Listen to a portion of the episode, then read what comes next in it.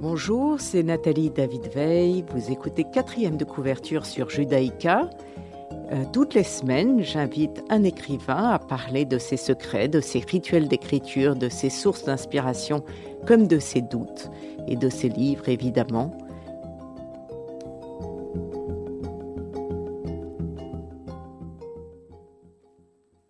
Aujourd'hui, par Skype, euh, je reçois Johanna Cincinnatis et Olivier Montaigu qui ont écrit un livre qui s'appelle J'avais 12 ans et j'étais résistante aux éditions Harper Collins. Euh, et il s'agit de la vie de Josette Torrent, qui était donc la plus jeune résistante pendant la Seconde Guerre mondiale. Euh, comment vous l'avez rencontrée? J'imagine que vous avez répondu à cette question 200 fois, mais c'est quand même très euh, c'est la question qu'on se pose quand on lit le livre. Alors, on a rencontré Josette euh, dans le cadre de la réalisation d'une série de podcasts qui mettait en lumière les femmes pionnières de la région Occitanie, donc dans le sud-ouest de la France. Euh, on recherchait une femme pour un épisode sur la, sur la résistance, justement, et on, on a contacté son association. Elle a d'abord refusé. Euh, et puis on a un petit peu insisté en disant que le devoir de mémoire était quelque chose d'important pour elle et que ça nous étonnait un peu. Et donc je pense que ça l'a un petit peu piqué dans son, dans son ego et donc elle est revenue vers nous.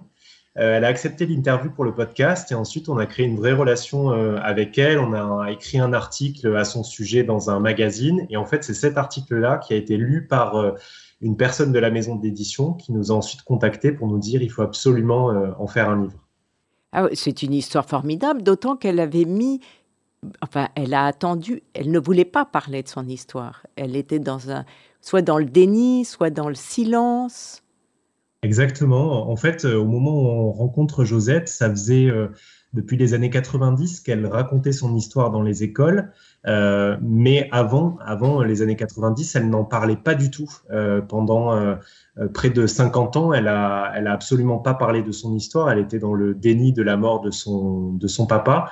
Et donc, elle a fait un blocage et elle s'est mise à parler dans les années 90, euh, mais uniquement pour des élèves de collège, de lycée. Euh, et le fait de le raconter à des médias et encore plus d'en faire un, livre, c'est vraiment arrivé sur le tard, puisqu'aujourd'hui, elle a 93 ans, Josette. Je, je, lis la quatrième de couverture. Donc, j'avais 12 ans et j'étais résistante. Johanna Cincinnatis et Olivier Montaigu. Josette, 10 ans, vit paisiblement en Bretagne lorsque les nazis entrent dans Saint-Malo. Son père, parti au front, finit par gagner la zone libre. La famille traverse la France pour le rejoindre près de Perpignan. Le quotidien est difficile, mais les torrents restent soudés. Pourtant, mystérieusement, le père de Josette s'absente de plus en plus longtemps et s'enferme souvent dans une pièce vide de la maison. À l'aube de ses douze ans, Josette découvre qu'il est résistant et qu'il a besoin d'elle. Elle commence alors une double vie, Derrière l'apparence d'une collégienne espiègle se cache l'une des plus jeunes résistantes en France, qui pourrait soupçonner une adolescente à l'air innocent. Et en 1944, son père est arrêté et déporté. Et c'est cette histoire-là euh, que vous racontez euh, en prenant, vous avez opté pour la première personne du singulier, le jeu comme si c'était elle qui écrivait. Pourquoi? En fait, euh, on avait très peur de faire un, un, texte qui soit sec, euh, historique, euh, factuel. On avait très envie d'y mettre euh, de l'émotion. On, était touché par, le récit de Josette et par, la femme qu'elle est, la, petite fille qu'elle a été. Et on s'est dit que adopter un ton journal intime, ce serait peut-être la façon la plus honnête de lui rendre hommage et aussi la plus chaude, la plus ouais, la plus chaleureuse parce qu'en fait euh, des récits euh, sur la Seconde Guerre mondiale, il y en a plein, euh, mais des récits à hauteur d'yeux d'une enfant de 12 ans, il y en a, il y en a moins. Et elle n'a pas voulu l'écrire, elle? On lui avait proposé, je, enfin, plusieurs journalistes de ce qu'elle nous a raconté lui avaient, lui avaient suggéré l'idée, mais je pense qu'elle n'avait pas spécialement envie de, de farfouiller dans ces souvenirs-là parce que c'est pas très agréable euh, c'est pas, pas forcément joyeux par moment. et surtout, euh, je pense que là où le lien s'est fait avec Josette, c'est parce que euh, on est un peu plus jeune peut-être que les gens qui l'avaient approchée, et elle a un regard tendre posé sur la jeunesse. Elle a beaucoup d'espoir. Elle a parfois on a l'impression qu'elle est restée la petite fille et que du coup elle s'exprime plus facilement avec des jeunes. Par exemple, elle passe dans des lycées, elle raconte son histoire, etc.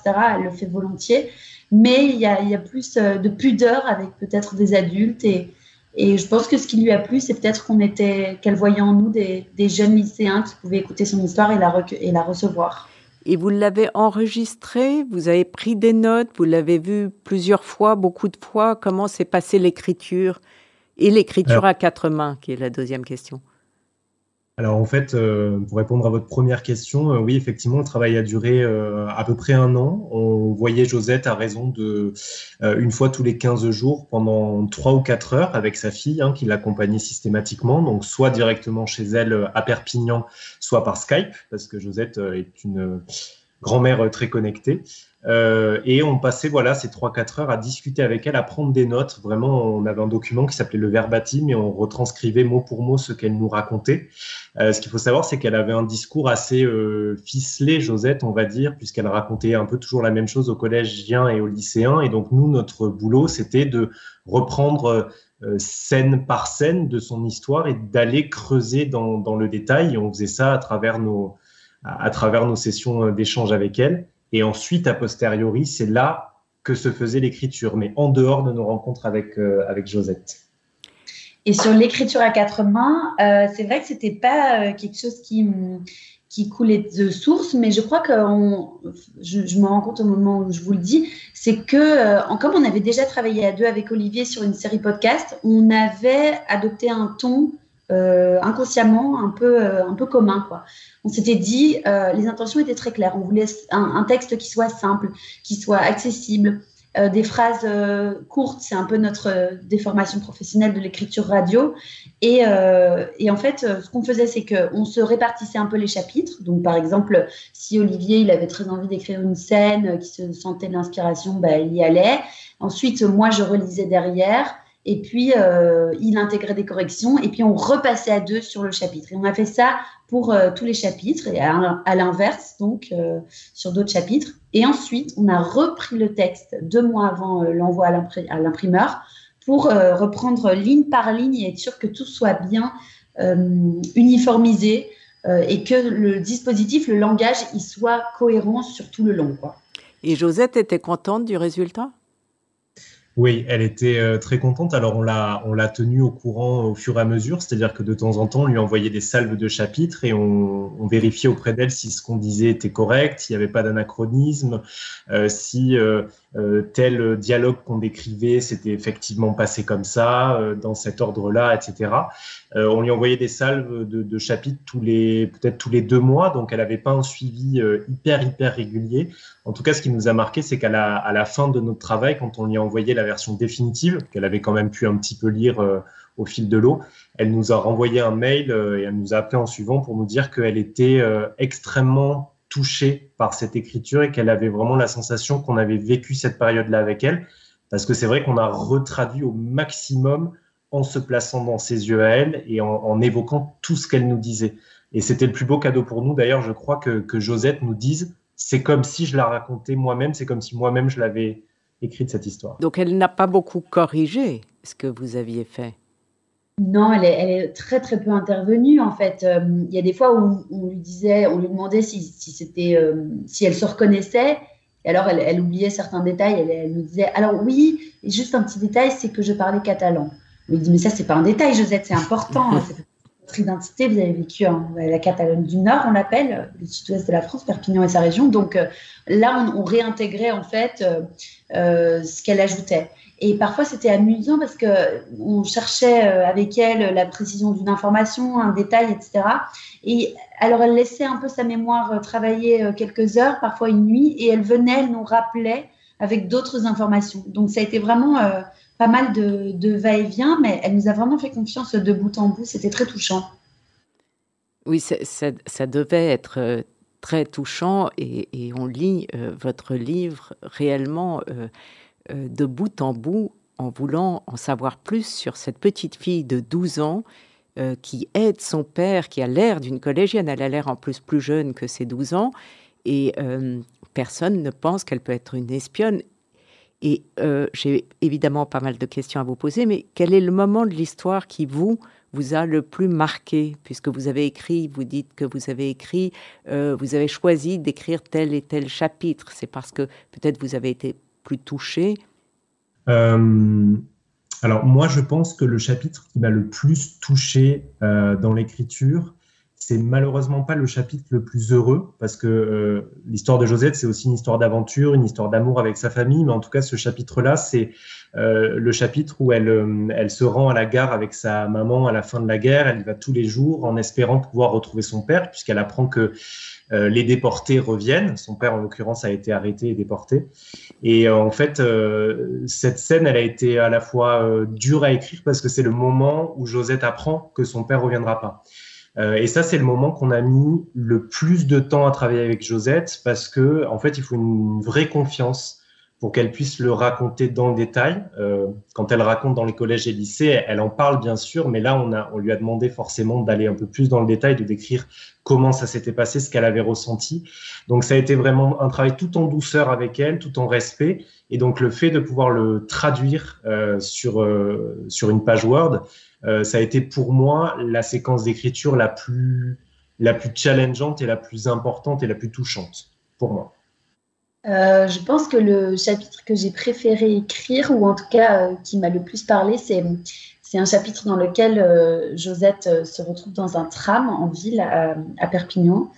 Et elle va, comment dire sans, spoiler, elle va bon, allez, je vais le dire, ça ne change pas euh, le, cours de l'histoire, mais elle va s'emparer d'un objet qui appartient à un, soldat allemand en poste euh, en, France, à Perpignan.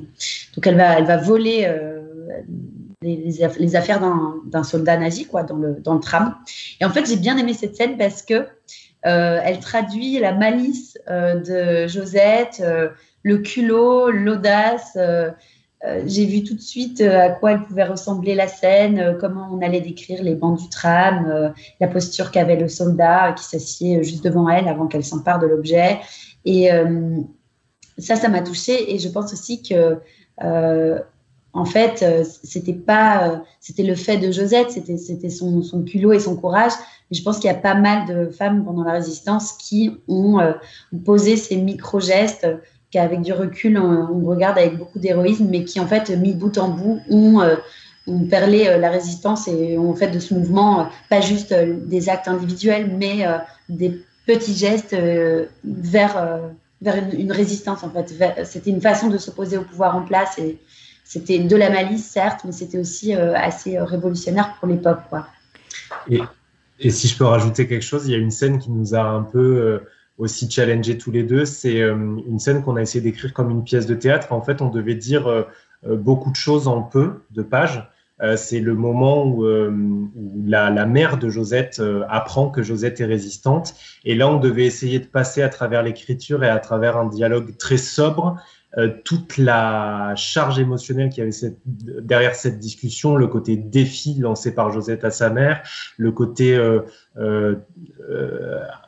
le côté euh, la, trahison. la trahison, voilà, le côté traumatique aussi pour la mère de Josette. Et ça, ça a été un vrai challenge pour tous les deux. Je me rappelle, on a écrit vraiment à deux celle-là, euh, comme un dialogue de théâtre. Parce que oui, c'est terrible, parce qu'elle a, elle partage un secret avec son père, c'est-à-dire qu'elle aide son père, elle est résistante, mais à l'insu de sa sœur et de sa mère. Et ça fait, euh, on pense au complexe d'Oedipe, hein, elle, est, elle est dans l'adoration de son père et sa mère l'énerve un peu il y a de la rivalité, il y a de la jalousie, et, elle, et la réaction de la mère est effectivement euh, euh, fantastiquement écrite.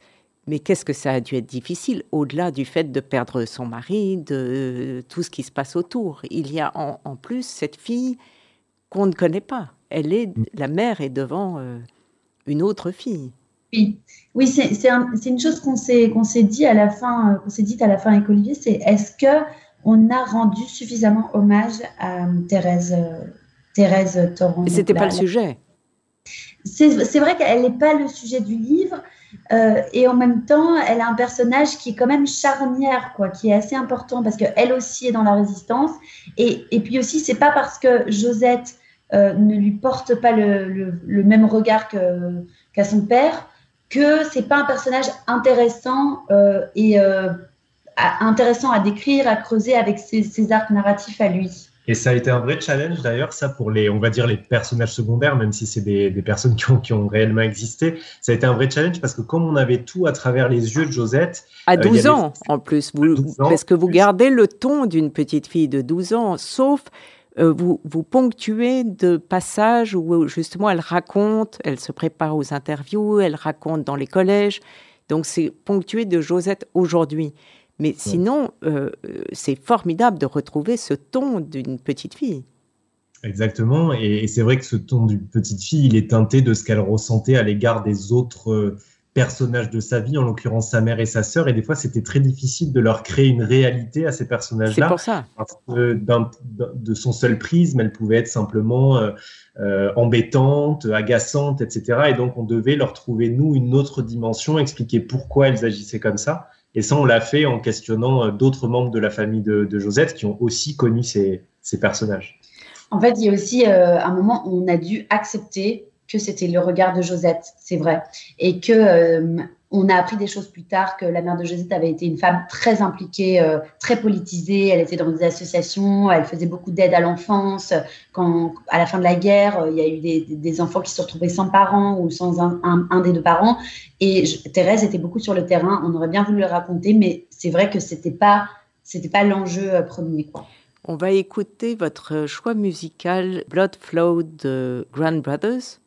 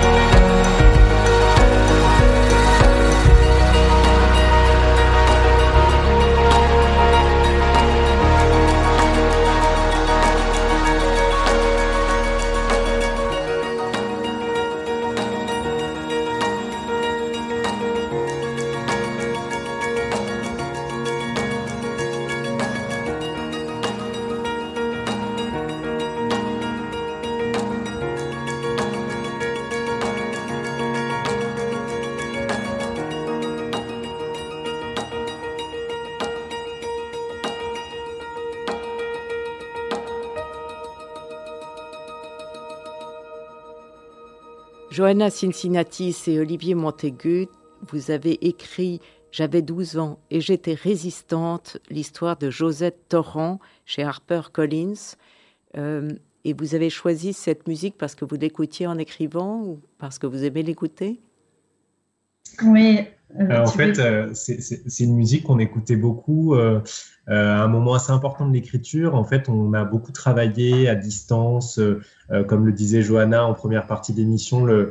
chacun se écrivait certains chapitres, etc.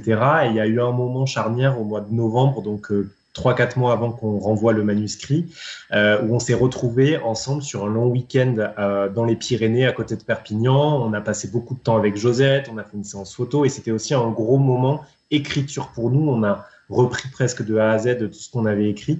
Et euh, je me rappelle, de, on avait loué cette, cette, ce Airbnb où on, où on collait des post-it sur le mur pour répartir les chapitres. C'est là qu'on a eu l'idée du prologue, de l'épilogue, etc.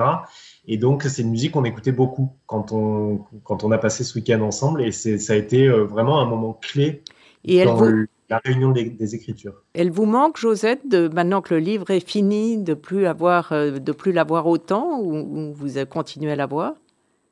Euh, oui, je, je, pense que ce qui nous manque, c'est les moments de, de qualité qu'on passait avec elle, parce qu'en fait, euh, quand on est journaliste, euh, ce qui fait le plus, euh, de, ce qui a le plus de sens, je, trouve que c'est d'aller à la rencontre des gens, de faire du terrain, de recueillir des histoires en fait. Enfin, ça, ça, paraît vraiment bateau de le dire comme ça, mais c'est aussi la raison pour laquelle on fait ce travail. Et parfois, on n'a pas le temps dans notre métier de approfondir un lien à l'autre. Là, en fait, on, est, on a été plongé dans, une, dans son récit mais pas que, aussi dans une famille, dans une configuration où on a appris à connaître d'autres gens dans la vraie vie. Moi, ça, ça me manque beaucoup. Euh, et puis aussi, c'était chouette de travailler euh, sur l'écriture euh, avec Olivier. Quoi. Mm. On a beaucoup. Oui. Est-ce que vous avez fait des, beaucoup de recherches Perpignan, pendant la guerre, vous en parliez? Est-ce que ce qu'elle vous en a dit vous suffisait ou il a fallu lire beaucoup en plus? Alors, il a fallu quand même faire des recherches euh, historiques euh, pour euh, confronter en fait le récit de Josette avec la, la, réalité des faits. Donc, on a fait pas mal de recherches sur la région perpignanaise, son rôle dans la résistance, le rôle notamment des Pyrénées aussi, qui était une vraie passoire, on va dire, entre la France libre et l'Angleterre, en passant par l'Espagne.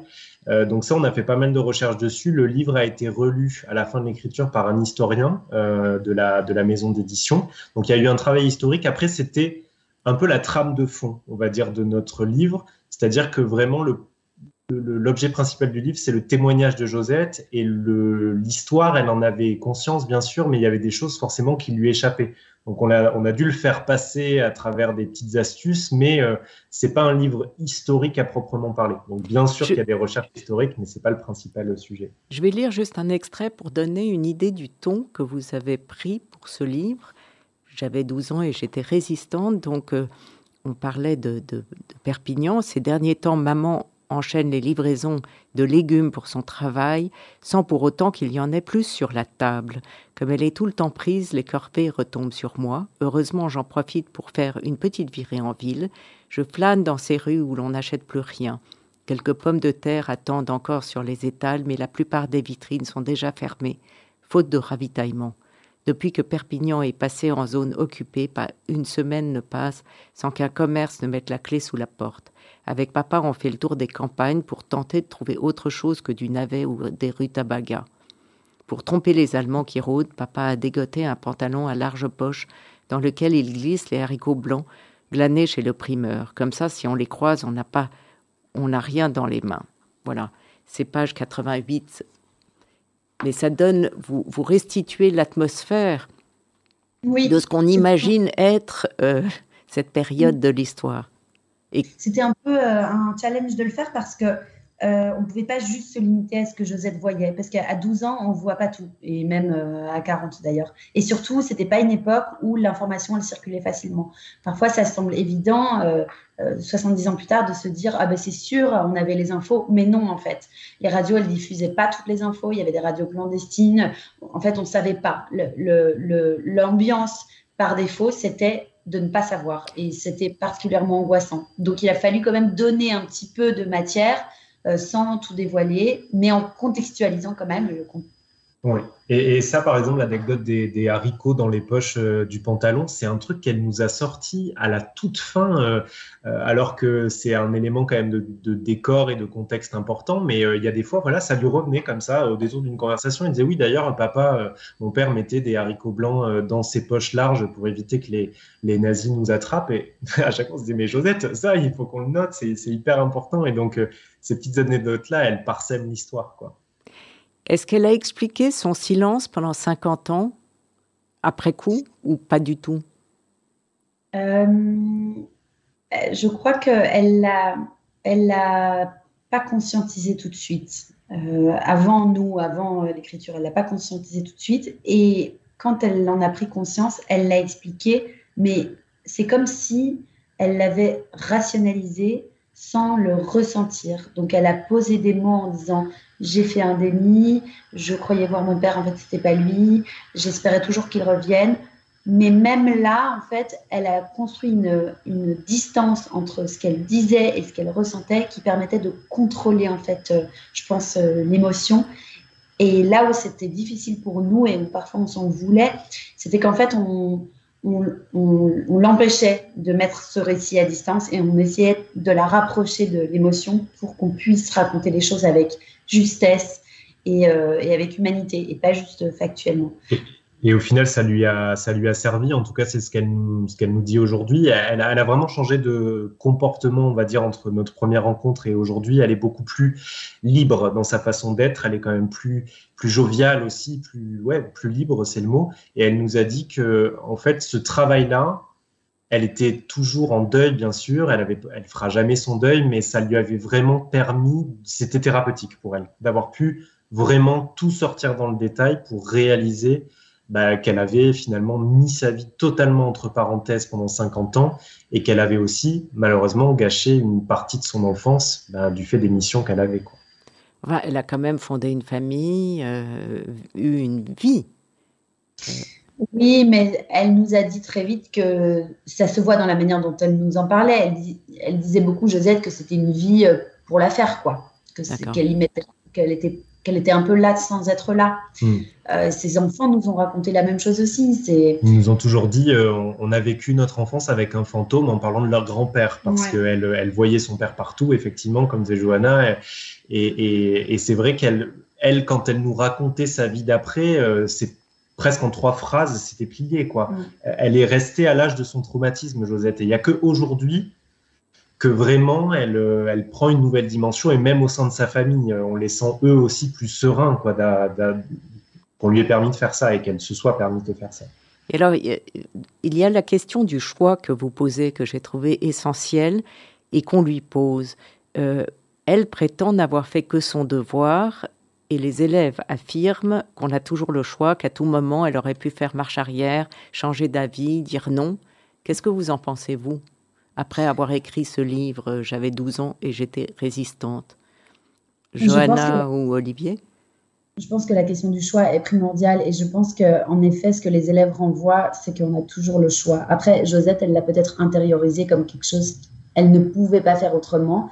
Et je pense que c'est un, une parole très, très actuelle parce que on, a toujours le choix, en fait. Le silence, c'est un choix. L'inaction, c'est un choix. Euh, c'est pas juste. Euh, enfin, c'est des, des, vraiment, c'est des engagements où ça, ça ne l'est pas. C'est pas juste un trait de caractère, euh, machine est euh, courageuse, un tel est lâche. Non, il y a des gens qui se sont organisés dans la résistance, dans le fait de cacher des juifs, dans le fait de faire passer des, aviateurs britanniques par les Pyrénées. Tout ça, c'est organisé en fait. C'est pas juste le fait d'un courage euh, ou, ou d'une lâcheté. C'est important de le remettre. Alors, Josette peut je pense qu'elle, elle porte un, regard très personnel sur son histoire, parce qu'aussi, elle n'avait pas tout le tableau et, tout l'aperçu d'ensemble, mais en fait, de ce qu'on sait sur la résistance, même si c'était chaotique et que ça partait dans tous les sens, c'était organisé, c'était un contre-pouvoir organisé qui était délibéré, structuré, euh, hiérarchisé. Ça l'a été encore plus avec Jean Moulin après. Donc, oui, euh, il y, a une volonté politique derrière et je pense que c'est important de, le redire. On a tendance un peu à héroïser les parcours, mais c'est des, des, organisations politiques. Est-ce que ça vous a donné envie de continuer à écrire à, quatre, enfin à quatre mains, à deux? Oui. oui, je pense. C'est vrai que c'est le début d'une série? Ah, moi, ça me plairait bien de recommencer. Bon, en tout cas. Euh, un, autre, euh, un autre récit, un autre point de vue. Euh, peut-être élargir un peu la focale, parler des, femmes résistantes et pas juste de une femme, mais en tout cas, ça, ça a bien fonctionné. Donc, vous aimeriez rester dans cette même période? C'est pas c'est pas un attendu, c'est pas une obligation, mais en tout cas, en fait, plus on fouille, plus on trouve. C'est toujours la même histoire. Donc après avoir découvert Josette, on découvre d'autres femmes, d'autres histoires. D'ailleurs, je, je, vous interromps parce que je m'aperçois que je ne vous ai absolument pas présenté au début, euh, donc je vais le faire à la fin. Olivier Montaigu est journaliste radio, rédacteur en chef adjoint de la première radio d'information positive en France, RZEN, et je reviendrai dessus. Johanna Cincinnati est autrice et journaliste indépendante. Elle travaille principalement pour des studios de podcast et journaux de presse écrite. Voilà. Et donc, qu'est-ce que c'est que euh, des informations positives? Ça m'a fasciné. oui, j'imagine. Euh, effectivement, RZN Radio, c'est la première radio nationale positive et de solutions. Alors, quand on parle de positif, c'est, on va dire, l'antenne, l'approche qu'on a. Euh, le journalisme qu'on pratique, c'est plutôt un journalisme de solutions, c'est-à-dire qu'en fait, euh, bah, sur notre antenne, sur RZN, on va toujours mettre la focale sur ce qui aide à mieux agir, mieux être, mieux consommer ou mieux travailler, dans l'optique de donner l'espoir aux gens qui nous écoutent et pas toujours les assailler d'informations anxiogènes. On n'occulte pas les problèmes pour autant, on en parle bien sûr, mais on en parle sous l'angle solutionnel, inspirant, on va dire. Et on le trouve dans, euh, on le trouve où cette radio? C'est une radio euh, numérique, puisque une partie de l'Europe est passée en numérique, donc elle est diffusée en, numérique sur le web et en podcast. D'accord. Et les podcasts, euh, Johanna Cincinnati, c'est lesquels? On les trouve où? Alors, ça dépend. J'ai travaillé pour, euh, plusieurs euh, médias parce que je suis indépendante. Mais là, par exemple, euh, j'ai travaillé pendant deux ans pour un studio qui s'appelle Bababam, sur lequel, pour lequel je, travaillais toutes les semaines. J'avais une chronique de 3-4 minutes où je couvrais un sujet d'actualité et j'expliquais un concept qui avait fait l'actu et qui était peut-être obscur. Après, je pense que ce qui est plus chouette à mentionner, c'est peut-être aussi la collaboration qui a donné lieu au livre qui est en fait euh, entre Olivier et moi, qui est Mesdames Podcast.